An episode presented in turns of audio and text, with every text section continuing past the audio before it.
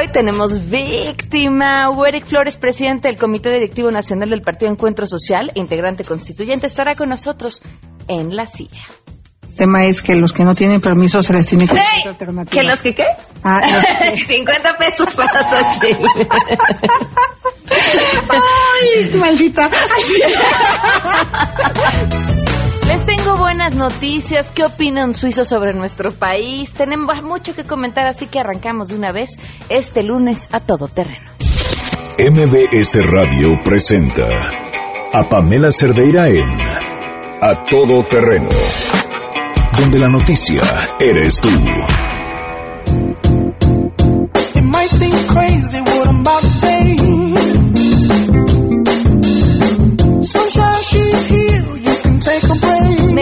Para los lunes, siempre para los lunes. Yo creo que es necesario, ¿no? Los lunes como que nos cuesta un poquito arrancar. Estamos como apenas metiendo el clutch. Muchísimas gracias por acompañarnos en este lunes 24 de octubre del 2016. Estaba yo pensando ayer, eh, híjole, no, de aquí a noviembre falta un chorro. Y cuando me di cuenta que faltaba una semana, me entró una angustia de aquellas. Eh, bueno, pero digo, después de compartirles mis angustias, eh, los invito a que estén en contacto con nosotros. El teléfono en cabina 5166125, el número de WhatsApp 5533329585, el correo electrónico a todoterreno.mbs.com y en Twitter y en Facebook me encuentran como Pam Cerdeira. Quiero agradecerle a la gente que a través de WhatsApp nos ha enviado denuncias y comentarios sobre cosas que están sucediendo en su comunidad de diferente tipo. Eh, a todos ellos les estamos dando seguimiento puntual para ver qué es lo que está pasando y poder no solo transmitir la denuncia y por supuesto que les sirva para desahogarse, pero darles también una respuesta clara sobre lo que está pasando. Si es que la encontramos, ¿verdad? Porque a veces las respuestas tardan un poquito en llegar eh, por, por aquellos a quienes les estamos haciendo las preguntas. Más o menos así va. Oigan, lo que callamos los godines.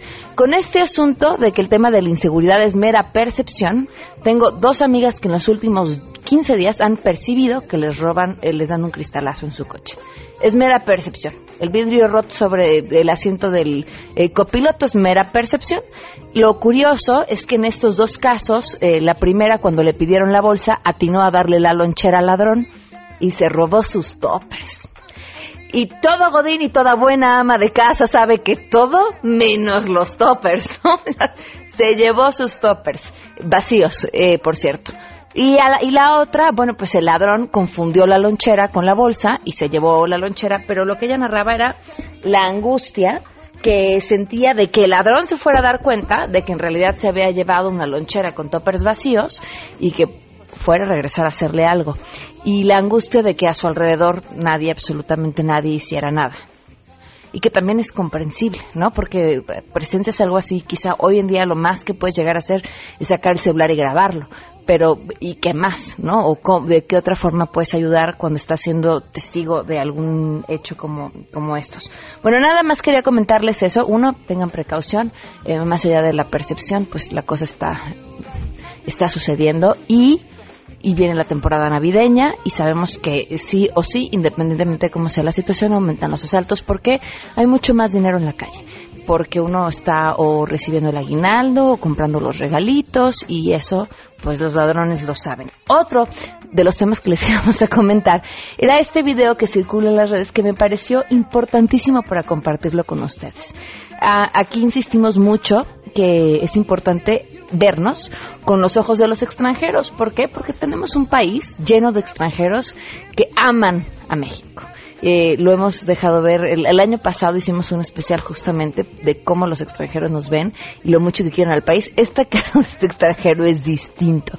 El video dice que se trata de un suizo que se encuentra en Monterrey, si no me equivoco, y, y nos y ve algo que para nosotros eh, no importa si estamos hablando de Monterrey o si estamos hablando de la Ciudad de México pareciera normal pero no no es normal y no está bien miren escuchen Hola amigos y amigas. Miren, yo no entiendo. Miren, yo aquí ando. A ver, allá está legado. Ahí está, aquí está San Agustín, el hospital. A ver, ¿por qué yo tengo que hacer un kilo, o sea, yo tengo que hacer un kilómetro para ir de allá a aquí? ¿Y por qué chingado no hacen una banqueta? ¿Por qué no hacen una pinche banqueta? Mira dónde tengo que caminar con los zapatos. O sea, puta madre, ¿por qué en México no se, no piensan que la gente también camina? No entiendo, ¿por qué? ¿Por qué yo tengo que agarrar un taxi para hacer menos de un kilómetro? ¿Por qué? Camina donde tengo que caminar, mira. ¿Y qué? Aquí, aquí me atropellan, mira, ahí, ahí me atropellan, ahí, aquí está la piedra, las víboras y, y, y, y los, eh, ¿cómo se llaman? Ay, cabrón. O sea, yo no entiendo. ¿Cuánto les sale hacer una banqueta normal aquí? O hasta, pues, quiten las piedras, la, esas madres, yo la entiendo, pero ¿por qué? ¿Por qué no está pensado México como un país para caminar? Tú sé, yo sé que entiendo, no puedes caminar del TEC hasta Santa Catarina, pero de Legade, que está al Parque Rufino Tamayo, al San Agustín, mínimo una, una caminada, pues uno se la hace un kilómetro. Putana, eso sí me enoja. ¿Por qué? ¿Por qué no piensan más? ¿Por qué siempre tienen que agarrar los carros? Si uno agarra el camión, no es por pobre. Yo agarro el camión, tengo pinche iPhone 6 Plus, me vale madre, es por ahorrar gasolina, ahorrar el ambiente, o sea, salvaguardar el ambiente. ¿Por qué? ¿Por qué no lo hacen? Ah, Dios mío. Y entonces así entendemos muchos, muchos, muchísimos de nuestros problemas. En gran parte por cómo pensamos. Creo que, creo que este joven lo dejó más claro imposible. Vámonos con la información. Saludo a mi compañero René Cruz.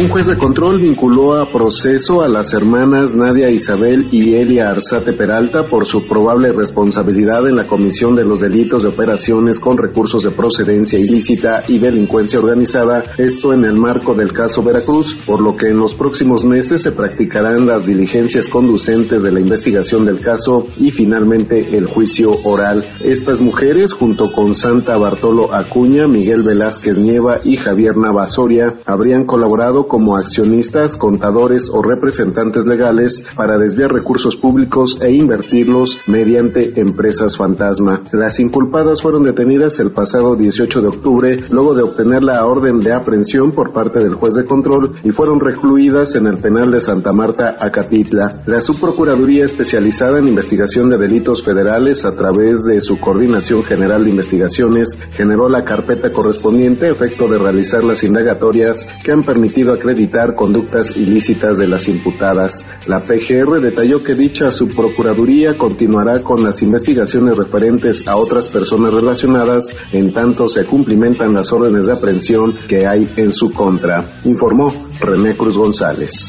Padres y estudiantes de la normal rural de Ayotzinapa inician un plantón indefinido frente a la Cámara de Diputados esta mañana, a casi 25 meses de la desaparición de los 43 normalistas. Escuchemos a Melitón, familiar de Mauricio Ortega, uno de los desaparecidos. La autoridad debe pedirle, exigirle a Felipe a que tiene que dar la información. No hay otros.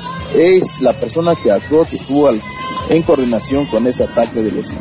Por lo tanto, y decir también con, con la detención de Felipe eh, Flores no es no es el término, es la, no es la parte final de la investigación, sino que es, es un elemento más para poder ir a ubicar este, la, el paradero de los estudiantes. Aquí también pernoctará don Epifanio, papá de Jorge Álvarez, otro desaparecido. Bueno, para nosotros es una esperanza, ¿no? Ojalá y pedimos a Dios, ¿no? Con mucha, con mucha desesperación, ¿no? Que, ya este hombre, si es que ese es hombre, ¿verdad? Que diga la verdad, ¿qué hizo con nuestros hijos? ¿Dónde están nuestros hijos? Que ya, ya esto se aclare, pues, ¿verdad?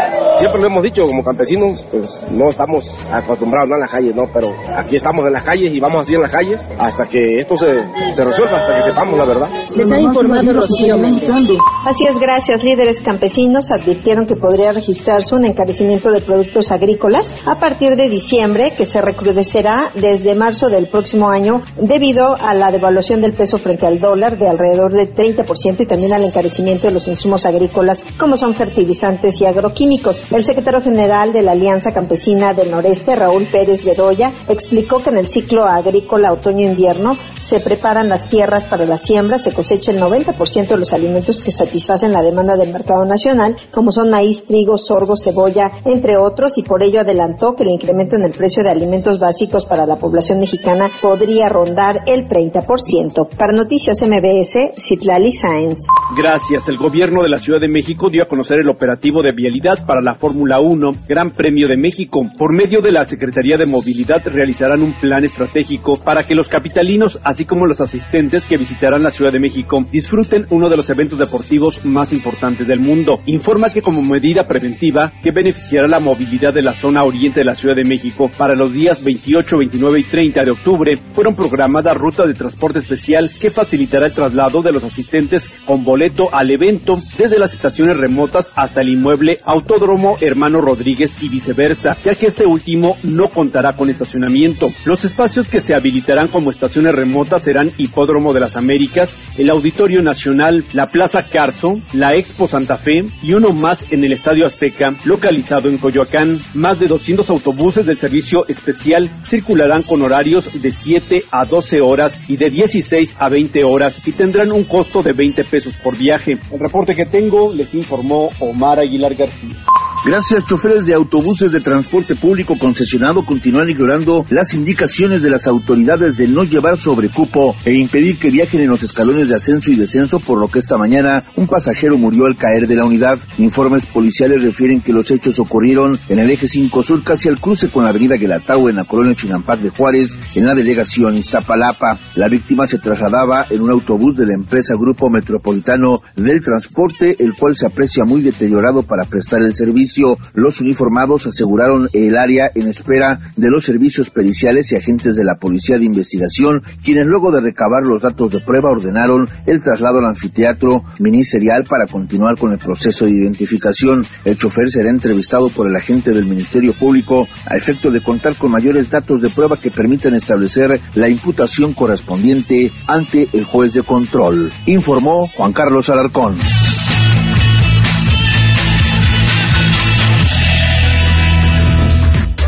12 del día con 17 minutos y claro que tenemos buenas noticias.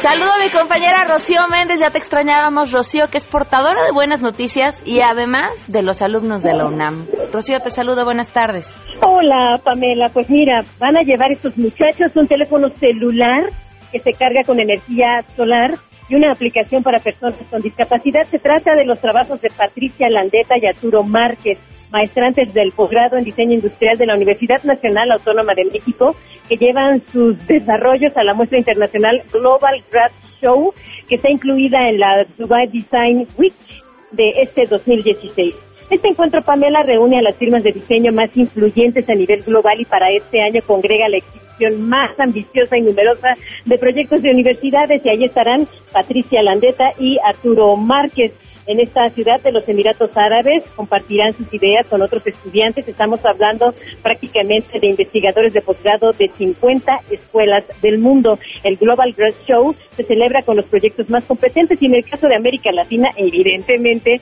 va la Universidad Nacional Autónoma de México encabezando las propuestas. Exacto, que es el proyecto de Patricia Alandeta, fue seleccionado de manera simultánea para presentarse en el Congreso Internacional de Diseño de Taipei en Taiwán y consiste en la aplicación para teléfonos y dispositivos móviles que permite crear una comunidad de personas con algún tipo de discapacidad para que puedan compartir sus experiencias en distintos lugares y de esta manera eh, el caso de la inaccesibilidad no sea un problema. Y por su parte, Sonergy es un prototipo para un dispositivo integrado que le permita recargar con radiación solar difusa y directa teléfonos móviles para poder llevar a cabo pues las llamadas independientemente de dónde te encuentres en el mundo. Se busca minimizar y resolver la problemática mundial, evidentemente, de la demanda vital de energía para los dispositivos portátiles. Es la información al momento, Pamela. Muy bien, Rocío, muchísimas gracias. Hasta pronto. Hasta pronto, 12 del día con 19 minutos. Y fíjense, ya que estábamos en las buenas por parte de los chavos de la UNAM, el día de, el sábado, tuve la oportunidad de acompañarlos en la visita que hicieron, por supuesto, por motivo del proyecto Amarte MX Atenango de Dorian Hidalgo y poder ver un avance de lo que están trabajando ya con la comunidad con la que están trabajando sobre el diseño. Tienen unas propuestas súper interesantes. Mañana es día de Marta MX, estarán aquí con nosotros. Estará también alguien de la comunidad para platicarnos cómo se ha dado este trabajo. Pero fíjense que fue súper emocionante ver a las artesanas y artesano, porque hay, un, hay un, también un hombre, decir, estamos muy emocionados, estamos muy emocionados por trabajar en esto nuevo. Eh, en estos nuevos proyectos son tres eh, cosas distintas, muy interesantes que están por desarrollar y que yo creo que les van a quedar increíbles. ¿Algo más? ¿Da tiempo de algo más? Bueno, sí, es que la que no se quiere ir a corte. Es que quería compartirles algo que leí esta mañana que me pareció muy interesante. Es, déjenme nada más llego a desbloquear mi- mis aparatos estos para que se los pueda compartir y se los pueda leer. Eh, pues a manera de entre chiste y reflexión en un tema que para este programa ha sido un tema importante. Eh, ahí va, se los leo. Es parte del Mirador de Armando Fuentes Aguirre en Reforma, lo que publica el día de hoy. Dice, en una exposición de Toulouse-Lautrec, una señora criticó un cuadro en el cual aparecía una mujer semidesnuda. Le dijo el artista, su obra, señor, es inmoral. Preguntó él, ¿por qué? Contestó la dama, es inmoral pintar a una mujer que se está desvistiendo. No se está desvistiendo, señora, respondió el pintor, se está vistiendo. En tratándose de los moralistas, las cosas no han cambiado. En nuestros días el matrimonio igualitario es atacado virulentamente por quienes consideran que solo sus ideas son correctas y quieren imponerlas a los demás. Piensan ellos que el mundo moderno es inmoral. Deberían considerar mejor las cosas. A lo mejor el mundo no se está desvistiendo. A lo mejor se está vistiendo. Hasta mañana. Me pareció grande. 12 con 22. Vamos a una pausa. Más adelante en A Todo Terreno. Hoy toca silla y además lo que se recaude va para el proyecto de Amarte MX. Queremos conocer tus historias. Comunícate al 5166-1025. Pamela Cerdeira. A Todo Terreno. Donde la noticia eres tú. Volvemos. Pamela Cerdeira regresa con más en A Todo Terreno. Donde la noticia eres tú. Marca el 5166-1025. La silla. A todo terreno. ¿Cuánto estás dispuesto a perder?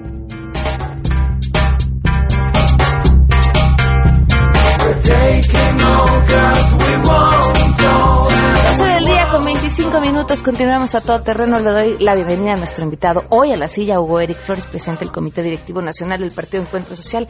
¿Cómo estás? Muy bien, muchas gracias por la invitación. Integrante del constituyente también. Sí, sí, también estamos en, la Asamblea Constituyente. Te explico, pues ya te lo había explicado fuera del aire, pero para que la gente lo escuche también. En este, eh, en esta entrevista se está prohibido dos cosas: decir sí y decir no. Eh, si lo dices, la cuota es de 50 pesos. En mi caso también, si yo lo digo, la cuota es de 50 pesos. Eh, lo que se recaude después de esta entrevista va a ser donado al proyecto Amarte MX a través de Donadora, eh, que está por arrancar la plataforma, en el cual el público también puede participar. Eh, ¿Cómo funciona Amarte MX? Es una competencia que llevamos haciendo desde principios de septiembre y termina a finales de noviembre, con tres universidades, la Ibero, el TEC y la UNAM. Cada una está trabajando de la mano con una comunidad indígena distinta y al finalizar el proyecto eh, vamos a ver quién desarrolla el mejor. eh, son cinco artesanías y un plan de negocios y el quien queda en primer lugar se quedará con el 50% de lo que recaudemos, quien queda en segundo lugar el 30%, quien queda en tercer lugar el 20%, para que las comunidades con esos recursos puedan eh, comenzar con su proyecto. Muy bien, qué bonito proyecto, ¿eh? ¿Te Con mucho gusto, nombre. Uy, no, y no sabes lo que hemos aprendido con ese proyecto, pero eso ya te lo platicaré en otra ocasión. Sí, muy bien. Así que arrancamos. ¿Estás listo? Estoy listo. Ay, muy bien. Vienes muy preparado. No, ¿verdad? no tanto, ¿eh? Pero- Ok, qué bueno. Van dos veces que se equivocó en estos primeros dos segundos, así que son 100 pesos para el programa. hay, hay, hay muchas cosas que tengo que preguntar, eh, sobre todo por el tema del partido, y, y me encantaría conocer eh, tu posición sobre el Estado laico. Mira, nosotros eh, tenemos una idea muy diferente a lo que la gente piensa del Estado laico, eh, porque hemos creado una cultura de nuestro punto de vista equivocada. Para nosotros el Estado laico es el Estado que no tiene religión, el que garantiza a todos sus ciudadanos poder tener o no tener religión. Si la educación pública la imparte el Estado, al ser el Estado un Estado laico, pues no puede dar religión. Pero si al final eh, hay alguna escuela privada que quiera dar religión, bueno, ya los padres eligieron meter ahí a sus hijos, ¿no? ¿Estarían violando el Estado laico? Pues desde luego que no. Eh, nos parece que entonces la cultura que se ha creado aquí en nuestro país es muy jacobina. Es muy decir, no, nadie puede participar en política, ¿no? Este, me acuerdo hace unos años fui a la boda de un amigo en la universidad y su papá era de aquellos viejos priistas, ¿no? Reacia, todo eso. No entró a, a la iglesia. De- de llamar la atención. Nosotros pensamos que es completamente distinto hoy y que hoy el Estado laico debe dar libertad absoluta a toda la ciudadanía. Pero a ver, hoy el Estado laico en cuanto a materia educativa funciona así. Hay escuelas privadas que dan educación religiosa y en la educación pública no existe educación religiosa. Así es como creen que debe de ser. Sí, claro, desde luego sí debe de ser. Una más. Estamos muy contentos y las comunidades indígenas Sí, de nuestro sí, país eh, muy agradecidas también. Est- Estamos nosotros también convencidos que es una buena causa, así que voy a tratar de hablar natural. Per- Perfecto, me, me- me parece bien que sea sin precauciones. Eh, ¿O crees, que, ¿O crees que también debería de existir? Porque una de las posturas es que desde la escuela pública, si los padres de familia se organizaran, pudieran impartir eh, educación religiosa. No, no, yo no estaría de acuerdo en eso, ¿no? Finalmente, si alguien va a una escuela pública quiere educar a sus hijos en su religión, en sus creencias religiosas, pues que lo haga en su casa, que lo haga en su iglesia, eso está completamente bien. Ahora, el, el gran problema es que hemos llegado a accesos muy fuertes en nuestro país. ¿Y a qué accesos hemos llegado? Ahora resulta que un funcionario público o un representante político no puede manifestar sus creencias religiosas. Me parece que si es para hacer proselitismo religioso, pues estaría equivocado. Pero si es para manifestar una posición personal, pues me parece que al contrario eso te compromete, ¿no? Hoy, hoy creo que, que tendría que haber líderes políticos en nuestro país que nos demuestren quiénes son, cómo son. Eh, Yo, yo quisiera aspirar algún día que tuviéramos líderes políticos que fueran gentes normales, ¿no? Comunes y corrientes, porque ahora la mayoría viven en el Olimpo, y si no viven en el Olimpo, ya cuando llegan a esos niveles, pues también se vuelven dioses del Olimpo, ¿no? Pero ¿qué pasa cuando son las, cre- las creencias religiosas las que eh, dictan o buscan dictar eh, un sistema de normas en el país? Bueno, es que eso es una cultura. Es completamente una cultura. Eh, desde lo que todas las religiones han influido en las sociedades, lo siguen haciendo. Eh, digo, pues si queremos ver casos extremistas, pues tendríamos que ver los países musulmanes. Pero si queremos ver países, si quieres, un poquito más de vanguardia, nadie puede decir que el protestantismo no influyó en Europa para crear a la Europa que hoy se tiene, o que el cristianismo no influyó en el mundo occidental en muchísimas de las normas de convivencia social que se tienen. Pero para bien y para mal. Dependiendo qué, qué piense uno para bien y qué piense para mal, digo, este, ahí sí, pues siempre vamos a entrar en juicio de valores, ¿no? Eh, eh, me parece que cuando una eh, eh, religión se convierte en restrictiva de las demás y se convierte en autoritario, claro que es para mal, pero si es para manifestar un estilo de vida, una manera de pensar, pues no tendría que ser para mal, al contrario, yo creo que es para bien. ¿Cómo equilibrar estas fuerzas, suponiendo que, porque una de sus eh, eh, iniciativas en el Congreso tiene que ver con permitir que los ministros de culto eh, puedan ser votados, por ejemplo, corrígeme si me equivoco, eh, ¿cómo evitar este gran poder que de por sí las iglesias, y lo digo en general, ya tienen, si le sumamos, porque ya sucedió en algún momento, el poder político? Bueno, no, nosotros no aspiramos a que la iglesia tenga poder político. Lo que aspiramos... Lo- y lo tiene, y sin embargo lo tiene. Claro que lo tiene. Ay. Lo- lo- claro que lo tiene. Ajá. Sí, sí, sí lo tiene. Hijo, ya fueron dos hijos. Tres. Y le vamos a dar las gracias a Dios por eso. sí tiene poder político la iglesia, no tengo la menor du- duda de eso, pero ahora nosotros estamos buscando que más bien sea reconocido como un actor social. ¿Cuántas asociaciones religiosas no trabajan poniendo asilos, orfanatos, centros de adicción? Eh, y, y me parece que esa es una función social que no se debería de perder y que al contrario hay que resaltar. Pero han Eh, es- dejado de ser reconocidos. es ahí.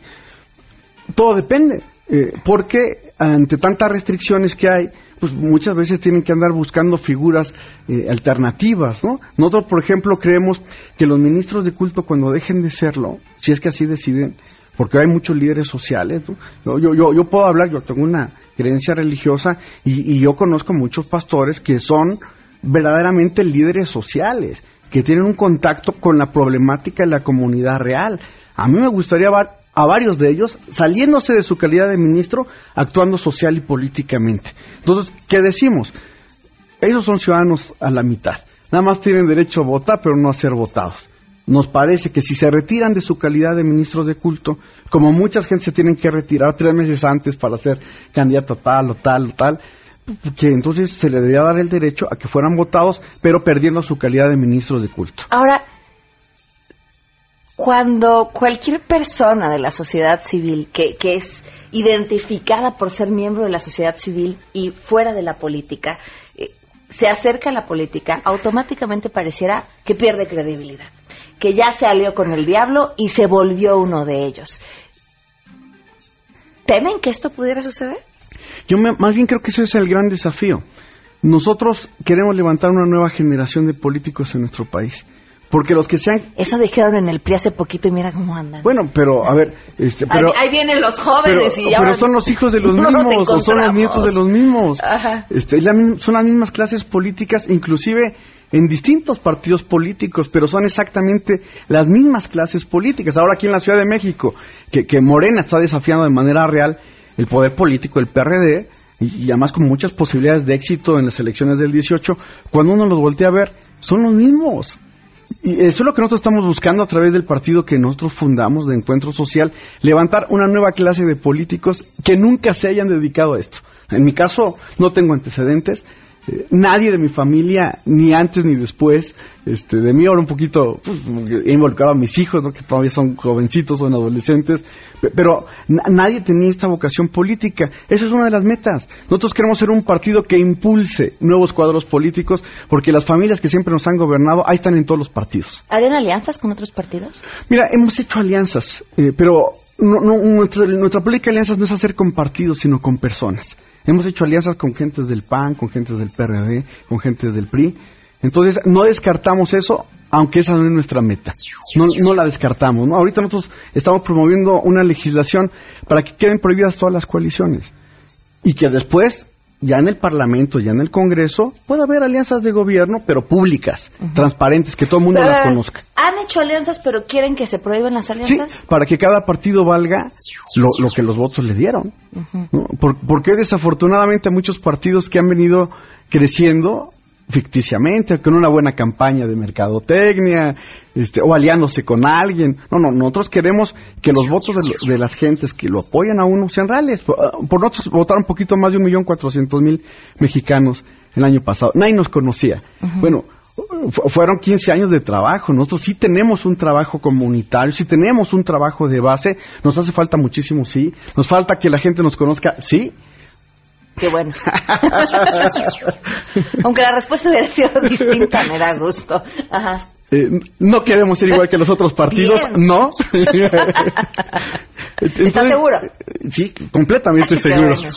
Completamente seguro que no queremos ser como otros partidos y, y por eso es que estamos abriendo nuestras puertas. La semana, hace un par de semanas se publicó en dos, tres portales extraños, pequeños, una noticia que tenía que ver con eh, una eh, iniciativa para que se le quitara el nombre a la Ciudad de México de CDMX porque había toda una matemática que desde el PES, eso decía la nota, eh, argumentaba que evocaba al diablo, una cosa así por el estilo. ¿De dónde salió eso?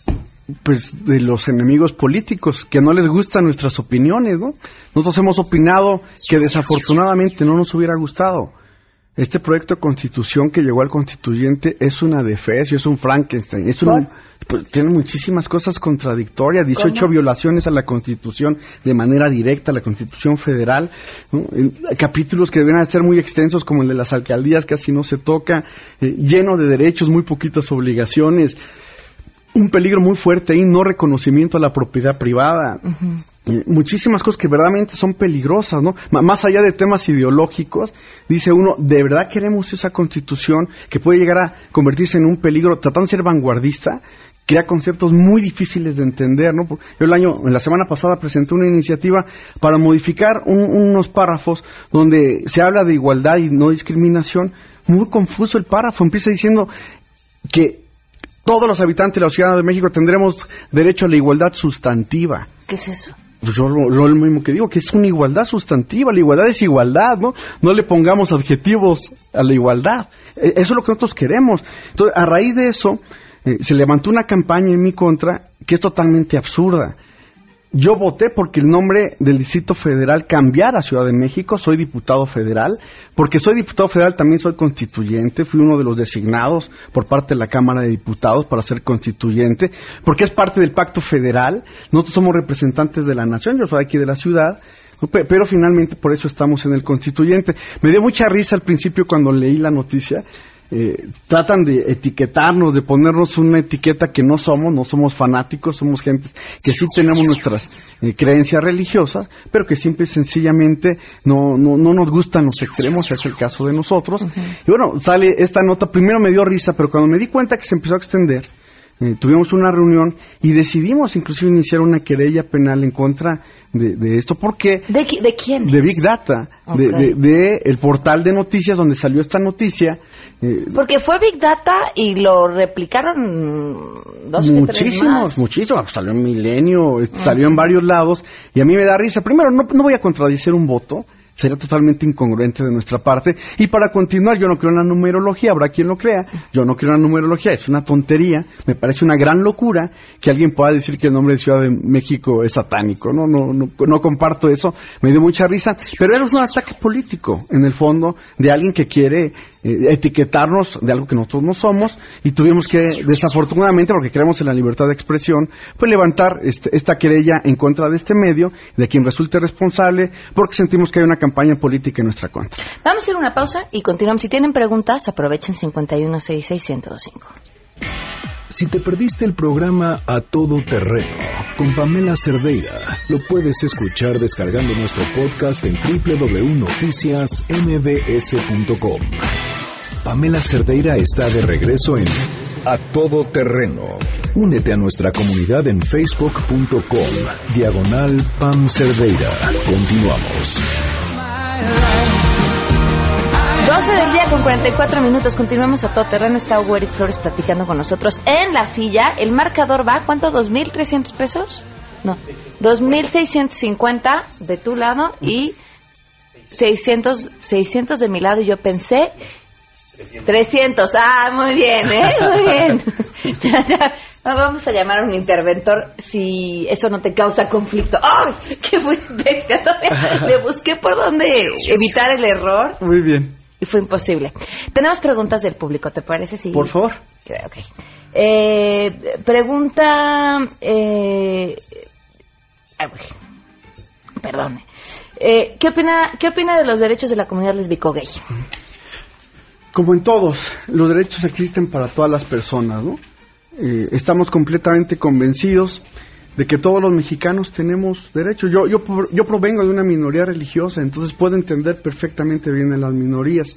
Yo digo, muy posiblemente yo no comparta algunas opiniones de, de la comunidad LGTBI, pero eso no quiere decir que yo promuevo que no se respeten sus derechos. Al contrario, al provenir de una minoría, creo que eh, hay que respetar los derechos de las minorías. Pero estuvieron apoyando una marcha por la familia. No, no, eso, eh, eso es también una equivocación eh, que, que surgió en distintos medios. Nosotros no, no apoyamos la marcha por la familia, aunque he de decir que sí creemos en la familia natural, que, que eso es lo que nosotros pensamos, pero que respetamos quien piensa distinto de nosotros. O sea, ¿están a favor del matrimonio igualitario? No, no estamos a favor del matrimonio igualitario.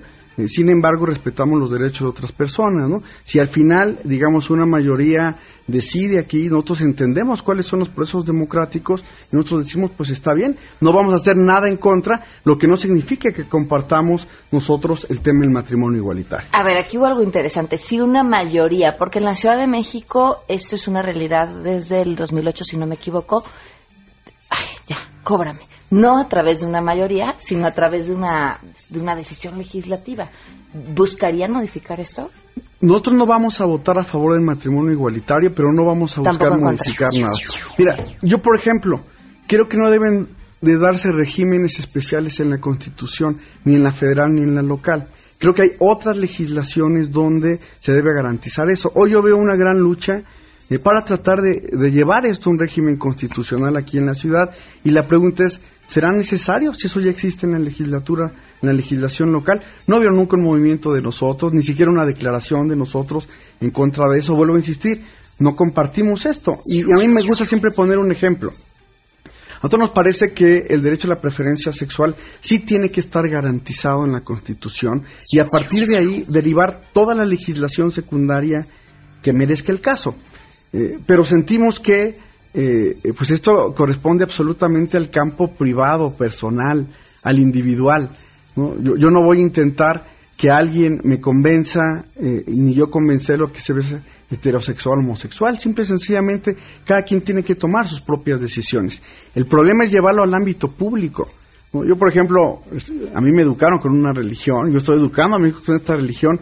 Yo no estoy pensando llevar a la constitución que todos los mexicanos, porque así nos convendría más, tengamos esta religión. Yo tengo que respetar el derecho de otros a que era distinto a mí. Claro, pero la Constitución te garantiza que tú puedas educar a tu hijo con esa religión. Sí, claro. Y entonces es lo mismo que nosotros decimos. En la Constitución deben quedar garantizados los derechos de todos, incluyendo lo- lo- los de los homosexuales, pero no, no es necesario legislar de manera específica. Para eso hay otro tipo de legislaciones. Y eso es lo que nosotros estamos tratando de hacer. Simple y sencillamente es lo que pensamos. Preguntan también por WhatsApp, si el partido quiere ser diferente, ¿por qué no empieza por renunciar al financiamiento que hacemos los ciudadanos? Esto es una iniciativa que nosotros hemos llevado, eh, porque además hay una gran inequidad, ¿no? Eh, yo no me cansaba el año pasado de decir que el PRI recibió más de 1.200 millones, el PAN más de 1.000, el PRD casi 1.000, y nosotros 23 millones.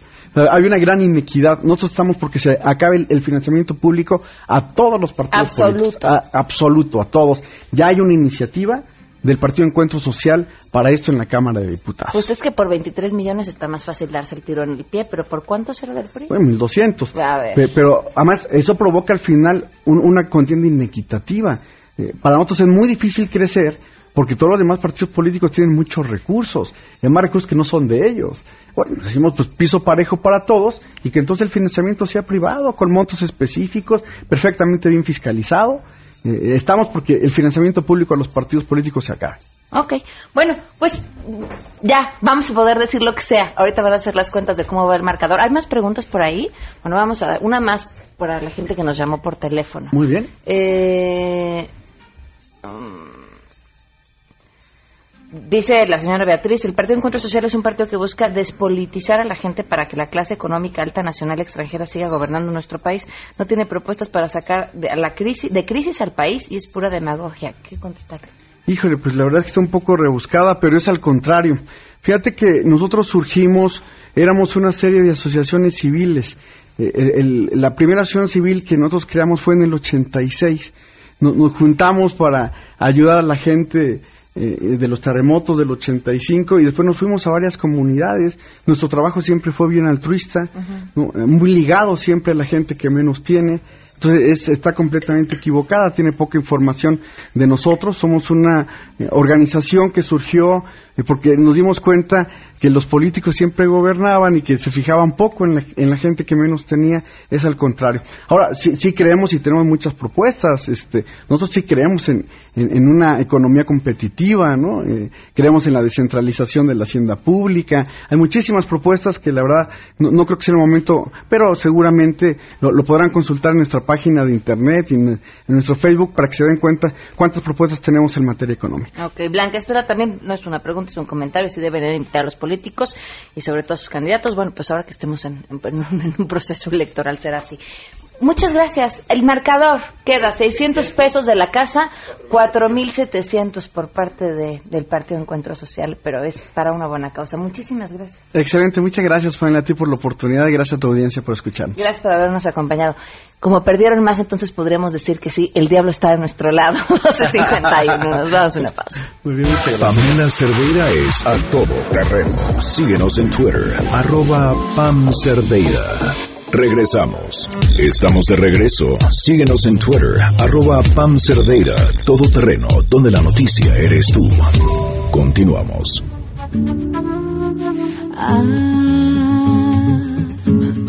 12 del día con 54 minutos. Tengo seis pases dobles para Solé Jiménez y yo de Tien Big Band en concierto. Va a ser este miércoles 26 de octubre a las 9 de la noche en el Plaza Condesa.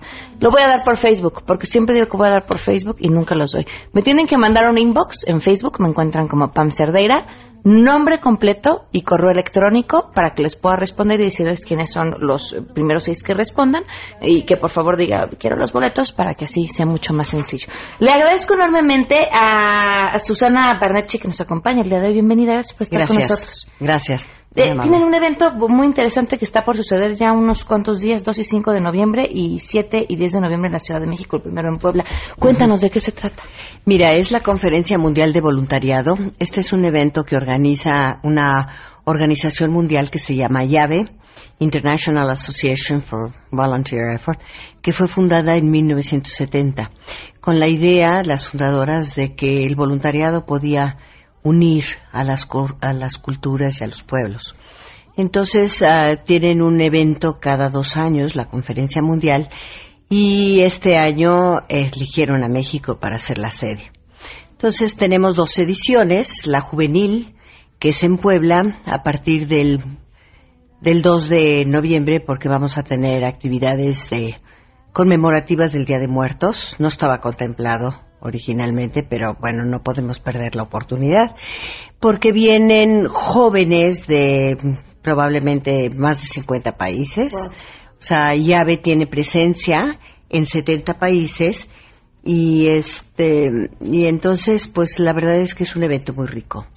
Entonces, eh, del 2 al, 5 de noviembre en Puebla, en um, la sede será el Centro de Convenciones Williams O. Jenkins y eh, em, el tema que van a tocar son pues cómo están contribuyendo con su voluntariado o cómo quieren contribuir con su voluntariado a los objetivos del desarrollo sostenible. Eh, va a ser un evento muy rico, muy alegre, muy jovial y estamos esperando aproximadamente 600 jóvenes 200 del extranjero, 200 mexicanos del resto de la República y 200 poblanos. Ok, ¿y en el caso del evento que será en la Ciudad de México? En el caso de la Ciudad de México va a ser en el Pepsi Center del World Trade Center y ese es para los adultos también, para, para jóvenes, digo ya es para el público en general. El tema es el voluntariado para el cambio social. La verdad es que creo que todos estamos ávidos de que haya un cambio en todo lo que vivimos día a día. Entonces elegimos ese tema porque es un tema que nos toca a todos, no solamente en México, nos toca a todos en el mundo, ¿no? Entonces, aquí en la Ciudad de México estamos esperando aproximadamente 1.200 ah, participantes. Ah, los organizadores de este evento son Llave, que, es la organización mundial, Em, yo soy la representante nacional de, esta organización. AMEBOL, que es la organización que yo presido, y el CEMEFI, que es nuestro aliado para la organización de este evento. ¿Tiene algún costo? Este, sí, tiene, tiene un costo y ahorita no me acuerdo cuál es el costo, pero si hay alguien que esté interesado en asistir, este, que se comuniquen con nosotros, conmigo si quieren, es, el correo es susmart, arroba prodigy.net.mx para que yo los recomiende y puedan tener el 50% de descuento. Ah, pues se aprovechen. Sí, es un evento muy interesante. Em, los pilares de este evento de este cada dos años son la acción, la reflexión y el reconocimiento. Entonces, como acción tenemos el primer día actividades de voluntariado de campo. Vamos a tener aproximadamente siete u ocho actividades para que los voluntarios que vienen del extranjero y del interior de la República realicen un voluntariado en la Ciudad de México. Ese día entero es de manos a la obra y vamos a estar, por ejemplo, en una jornada de donación de cabello en el, en el, Centro Médico ABC, otro para hacer este, paquetes de insumos para los pacientes del Hospital General de México, que es el general de los hospitales, también en Huerto Romita, en el Museo de Arte Popular, etcétera, ¿no? Susana, vamos a recordar el correo porque nos tenemos que ir. Ya está Alejandro Cacho aquí en la puerta, pero es importante que la gente se ponga en contacto contigo para obtener este 50% y como dices, si queremos que las cosas cambien, tiene que venir de nosotros. Sí. No hay de otra. Es susmart.prodigy.net.m. Exactamente, sí. ¿Algún número? El número puede ser el 55 54 31 17 61 y con mucho gusto los atiendo. Te agradezco mucho que nos hayas acompañado. Al contrario, gracias Pamela. Nos vamos. MBS Radio presentó a Pamela Cerdeira en A Todo Terreno. Te esperamos en la siguiente emisión, A Todo Terreno, donde la noticia eres tú. MBS Radio, en entretenimiento, estamos contigo.